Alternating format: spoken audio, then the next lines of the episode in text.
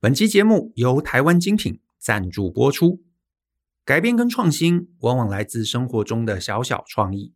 台湾有着许多的隐形冠军，一起在我们不知道的地方为这片土地努力。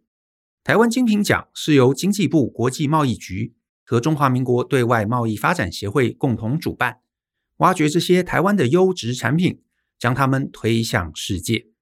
每年台湾精品奖邀请上百位国内外评审。从研发、设计、品质、行销四大专业项目评分，在产业界的地位有如电影的奥斯卡奖，在国际间也享有极高的声誉。用创新的品牌理念，以深入日常打造实用、优化、高质感的生活。和大家分享二零二一年两个获奖的智能商品：精锐 AI 人群侦测鱼眼网络摄影机。透过深度学习，自动监控场域间群众人数，一旦有超过人数上限或是误闯非公开区域，就会自动发出警告。欧样智控型龙头式深饮净水器，轻巧不占空间，轻松就能装在水龙头上使用，还有自动提醒功能，让你不会忘记更换滤芯。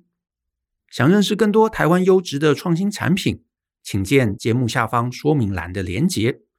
创新台湾，精彩世界。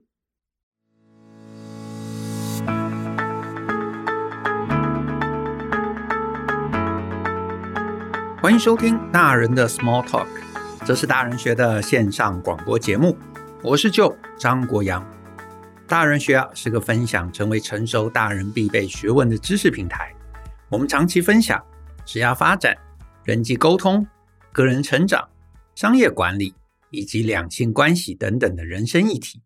那欢迎大家可以多多关注。我们今天的节目啊，还是要来回答一封读者的提问。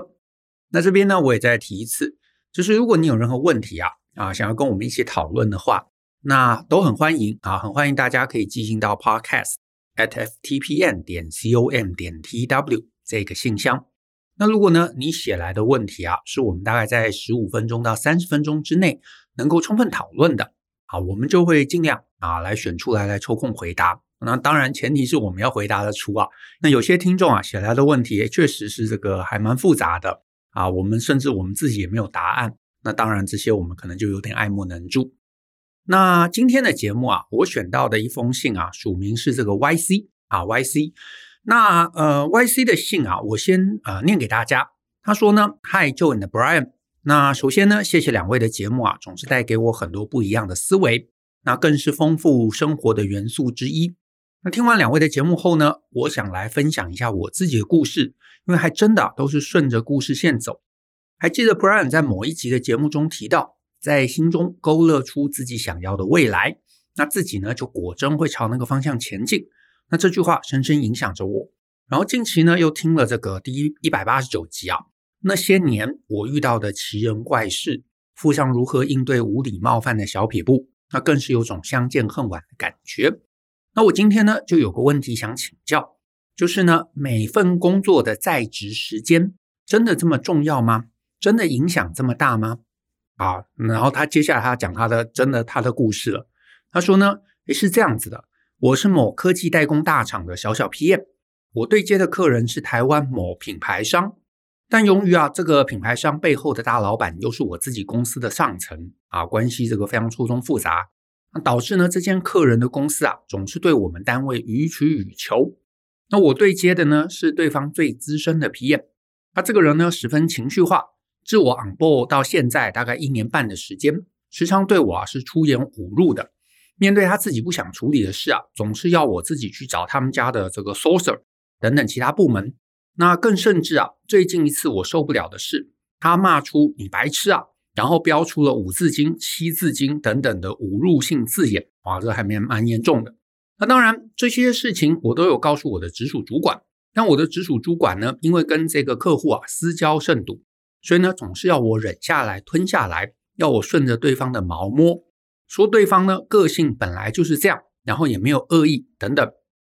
那我知道呢，我的主管。或许是想省些事啊，或许是想息事宁人，所以每每遇到问题啊，都要我忍耐。即便呢，对方已经出现情绪失控、五字经、七字经等等，都要我忍。那这一次呢，我忍不下来的是，我觉得我长期被霸凌，但我的主管呢却跟对方说我是年轻人啊，就是要多受几次巴掌，我就会清醒，然后还压着我要我打电话去安抚客户啊，哇，这个还蛮严重的。那这件事情呢，我觉得我没有错啊，只是对方 PM 不想处理，所以才这样对待我。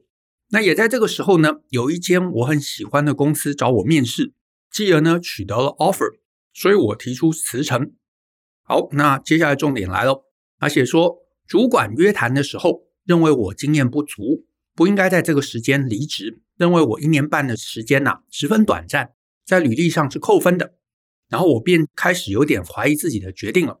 所以呢就想请教 Brian and Joe 啊，即便我面对这些霸凌。取得其他公司的 offer，我是否仍要坚持待个两到三年，以让我的履历呢看起来很漂亮？好，他信还没有写完啊。不过我想说，我先从这边呢就直接切入来回答。嗯、对 YC 啊，履历这件事情而言，时间的长短，我是这么看啊，我也这么建议你，就是呢一年半这样的一个时间呢，到底是长是否短啊？会不会太短暂？其实呢，会取决于你整个履历的状态啊。什么意思？是这样子，就是我们的履历啊，有两个时期，我个人会觉得很关键。首先是第一份工作啊，首先是第一份工作，就是第一份工作的时候呢，你可能啊，或者任何人其实都有可能，你可能靠着你的学历啊，因为第一份工作通常我们入门的这个这个这个门槛啊，往往可能是学历嘛，可能是科系嘛，可能是分数嘛。对不对？所以你可能靠你的这个优秀学历拿到了一个好缺，可是呢，如果在这个时间点你很短的时间就离开，那这就有可能会可惜啊，因为下一份工作啊，因为下一份工作你原来的学历帮助就会有限，甚至越到后面学历的帮助就会越缩减啊，甚至第二份之后你的学历搞不好都已经没有那么重要，除非你的学历真的很漂亮啊，真的很漂亮，比方说你可能是这个哈佛，可能是 MIT 啊。或者是比较其他很厉害的名校，或者是这个领域里头非常这个厉害的科系学校的科系，那这样子学历就会一直有帮助。可是呢，如果你这个学校也是平平啦，然后分数可能稍微好一点，可是也没有到那个顶尖啊，什么全校第一名这种，那我会觉得你的后面啊进了职场之后，你的履历的内容、工作的内容就会比这个学历来得更重要。所以第一份工作。你拿到，你可能就要有一段时间来累积下一份工作所需要的一个资历，所以第一份工作的时序，我觉得会很有关键啊。所以第一份工作你待了多久，这个确实对很多人而言，确实会是蛮重要的一件事情。然后再来，还有一个时间点也可能会很重要，就是呢，如果你是跨领域啊，跨到另外一个领域的第一份工作，这个待得太短，有时候对你也会不利。啊，比方说你原来可能是一个工程师，然后呢，你忽然某一天啊，不管怎么样，任何原因，你决定，哎，你跨行要去当业务啊，然后呢，对方也接受你了。可是呢，你当业务的这段时间非常非常的短，那再来你再去投，日后去投别的地方，其他人心里就会想说，哎，你是不是业务混得很差，对不对？或者你是不是做不下去，然后被公司弄走？所以这两个状况，我会觉得时间的长短会呃蛮关键的。可是呢，如果是以 YC 的状况而言，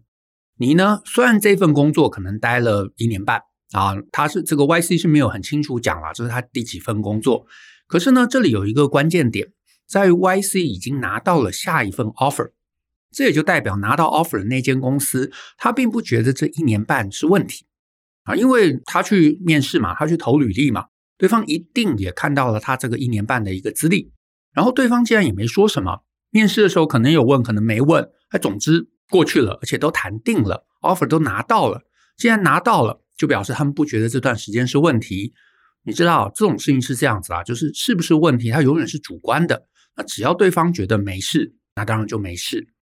所以呢，既然对方已经接受了，然后接受 YC 过去，所以我就不觉得啊，一年半这个时间会是问题，因为重点反而会是下一个。也就是 YC 既然接受了这个 offer，那要去的那间公司，这间公司是不是他喜欢的啊？YC 好像是说有呃有喜欢嘛，然后这个工作内容是不是你满意的？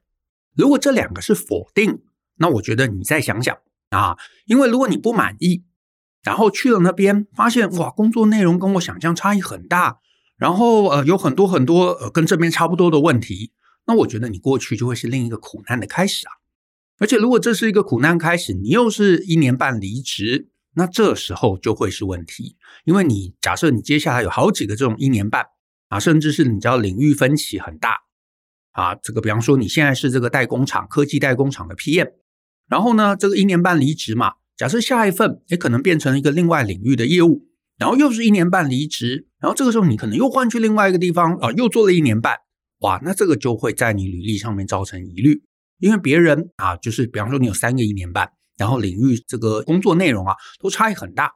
那等到第四份你要投履历的时候，别人确实就会觉得说，诶，你这个人是不是没什么人生方向？对不对？这个东边试试，西边试试，然后试了半天也搞不出名堂，所以又没有人生方向，又没有才能啊，才会这个很多很短的，然后绕来绕去的这个工作经历。这个时候确实就会让你的履历不漂亮。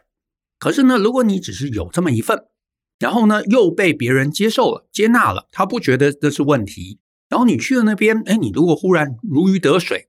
然后呢在那边做得非常非常的快乐。非常开心，做出了很多成就，甚至待了很长的时间。那中间有个一年半，日后回头来看，它就完全不会是问题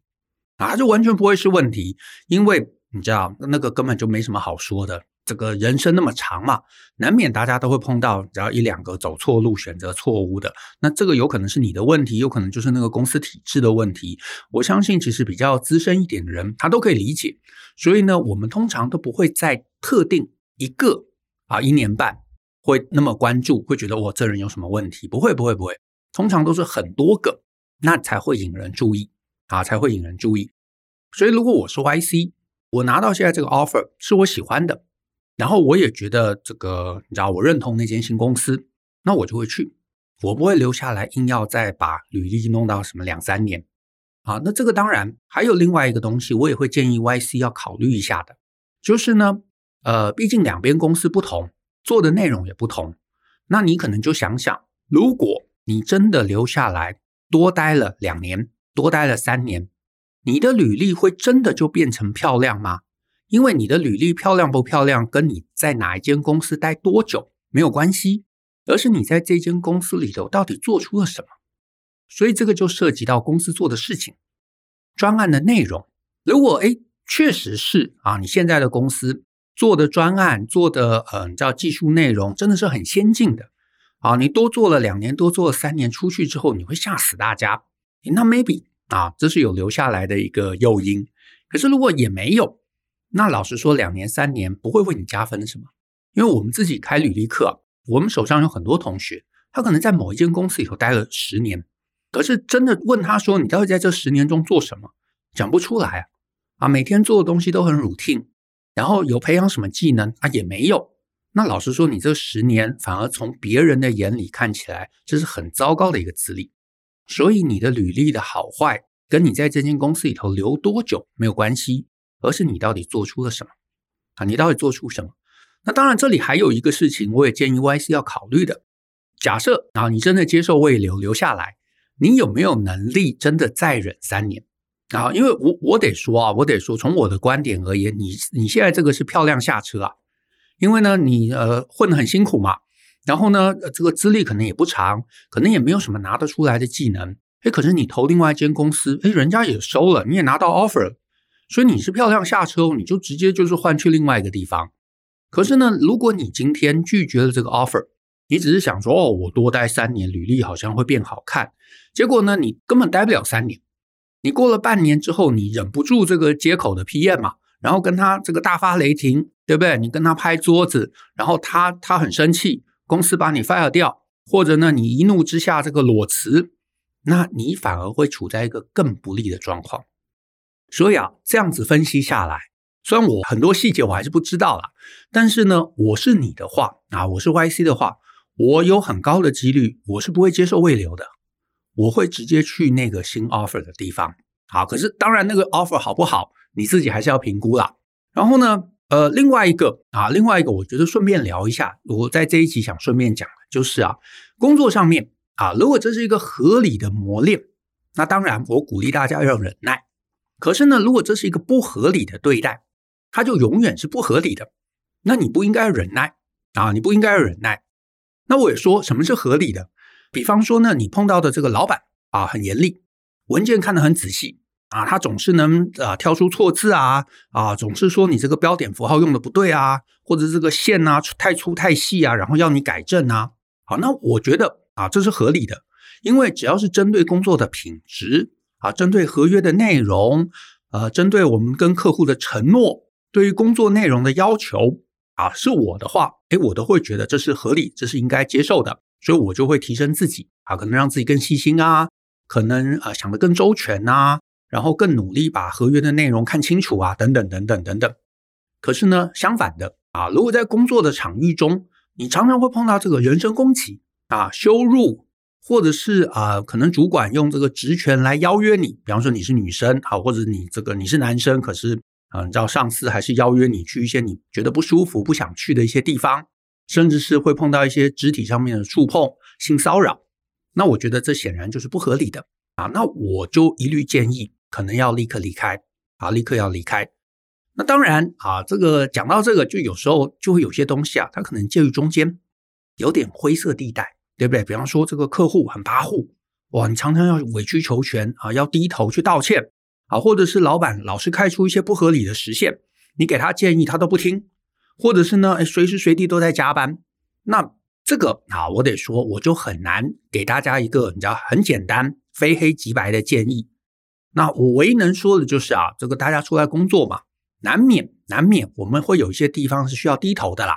这个是在所难免。然后尤其呢，如果你做的是乙方啊，像我们也是乙方嘛，那一定会有一些地方可能是要配合甲方的，甚至有时偶尔也会碰到，哎，明明没错。可是呃，为了这个呃专案的推进啊，甚至是你可能要保存对方的面子，哎，你先低头，这偶尔也会有。可是呢，它不能过度。如果每天的工作都是这个，那我相信一定也不健康。那偶尔碰过一次两次，那当然这就算了。那对你不健康啊，意思就是说你一直要你低头，这对你是不健康的。事实上，这对于你公司的经营，整体的经营也不健康。可是呢，这里比较为难了。我比较没办法直接画出一条线啊，没办法告诉你说这边是对的，那边是错的。但是呢，如果呢是这种介于中间的，呃，你就自己来评估一下，你的内心到底能够接受到什么程度啊？但是当然，我们出来工作嘛，难免姿态放软一点，这是没没没错的。可是太软，呃，每天都瘫在地上，我相信这个你也活不久，对不对？那另外一个东西，我也建议一下啊，就是呢，假设公司里头有一些形式文化你不喜欢的，那我也建议你可以多找一些在同样这个产业啊的人来跟他聊聊，来问问怎么说呢？因为有些产业啊，或者有些工作，它就是那样子啊。我我也不是说那是对的啊，我不是说那是对的，只是那种产业那种啊，你知道这个呃业界的生态，大家就是那样。比方说，有些产业非常重这个论资排辈，啊，非常重男轻女，非常喜欢喝酒抽烟，或者是大家都要讲这个黄色笑话。那我没有说这是对的，只是呢，你自己应该要知道，我如果我所处的这个领域啊，我所处的这个产业，大家都是这样子，那我呢，在这边适应不良，我换去另外一间公司，哎，你多半也是适应不良。那这就会碰到一个状况，我不管换去哪里。我好像都会适应不良，然后我都只能待个半年，待个一年，我就离职。我最后履历真的就会很难看。所以呢，如果你发现你所处的这个产业啊，有一些文化是你不适应的，你不舒服的，可是别人适应的很好啊，不表示他们是对的。好，我先说不表示他们是对的，只是如果你做不到，那你可能就要认真思考，我是不是该在这个领域里头一路做下去？因为做下去不适应。你最后还是离开嘛？离开弄了几次，最后你的履历不好看，你反而就把自己卡死了。所以早一点去思考，怎么样找到一个自己喜欢的文化的环境。我觉得这也是你知道，在很年轻的时候啊，你在工作中一个非常非常需要自己关注的事啊，不是说只是薪水好一点啊，我就去那边啊，我就勉强自己待下来。没有没有没有没有，工作其实终究还是你个人生活的一部分。所以呢，你要做得愉快，你要能够赚钱，你要能够实现你的理想抱负，你要能够发挥你的天赋热情，这些其实都是你必须考虑的一环啊。所以这个虽然跟 YC 问的问题无关呐，那我只是想到啊，我就顺便提一下。然后再来呢，呃，YC 后面的信还有他写说呢，我对于现公司啊绝无任何怨怼，这几次被主管啊被处长约谈，我也都说明我刚好有个机会，我想去试试。可是呢，对方总是无法接受，甚至呢不让我跑离职流程。那我都有笑言以对啊，也没有呃说我主管上述的事情，但好像呢还是很难做到好聚好散的艺术。好，他的信到这边。那我最后啊，我只想讲几句话，就是呢。YC 啊，你的信啊，我整个看完，我的看法是你就是有怨怼啊。那好，我我没有说你有怨怼这件事情不对啊，我是说你就是有怨怼。那这也没有关系，有怨恨是没有关系的。呃，然后确实你你做的是对的啊，你不用对你的这个主管口出恶言。可是啊，你至少对自己承认嘛，你就是不爽嘛，不愉快嘛，你想要离开嘛，那这没有错。可是至少对自己坦诚啊，然后有我都看得出来，那你自己一定也是这样子。不过，呃，我也得说啊，您有一段写的我没有完全看懂。你写说呢，主管对这个是无法接受的，他也无法理解，然后还不让你跑离职流程啊，这一点我是没有看懂。但是我建议你啊，如果必要的时候，其实你可以直言跟上面的主管来谈谈你跟对方 PM 的这个相处过程啊，就是啊他的一些比较脱序的行为，你让他大家知道一下，那大家可能也就会比较能够理解。你为什么做这样的一个决策啊？甚至是会同理你，甚至是跟你站在同一国，那后面的这个呃事情的处理啊，搞不好相对就会比较容易一点啊，因为你不是不能接受挑战嘛，你不是没把工作做好嘛，而完全是跟工作以外的部分。那如果你能赢得到上面主管的一个认同、理解跟支持，那我觉得你后面啊，呃，一方面这个流程可以跑得更顺一点，而且呢，这边的关系啊，搞不好也可以呢好好的保存着。那我觉得呢，对于长期的这个人生啊，就会比较有帮助，好不好？那我们今天的节目就到这边，那也谢谢大家的收听。那如果你喜欢我们的节目啊，那欢迎分享给亲朋好友，我们大家一起相信、思考、勇于改变，学习成为成熟大人的必备学问吧。那我们下次见喽，拜拜。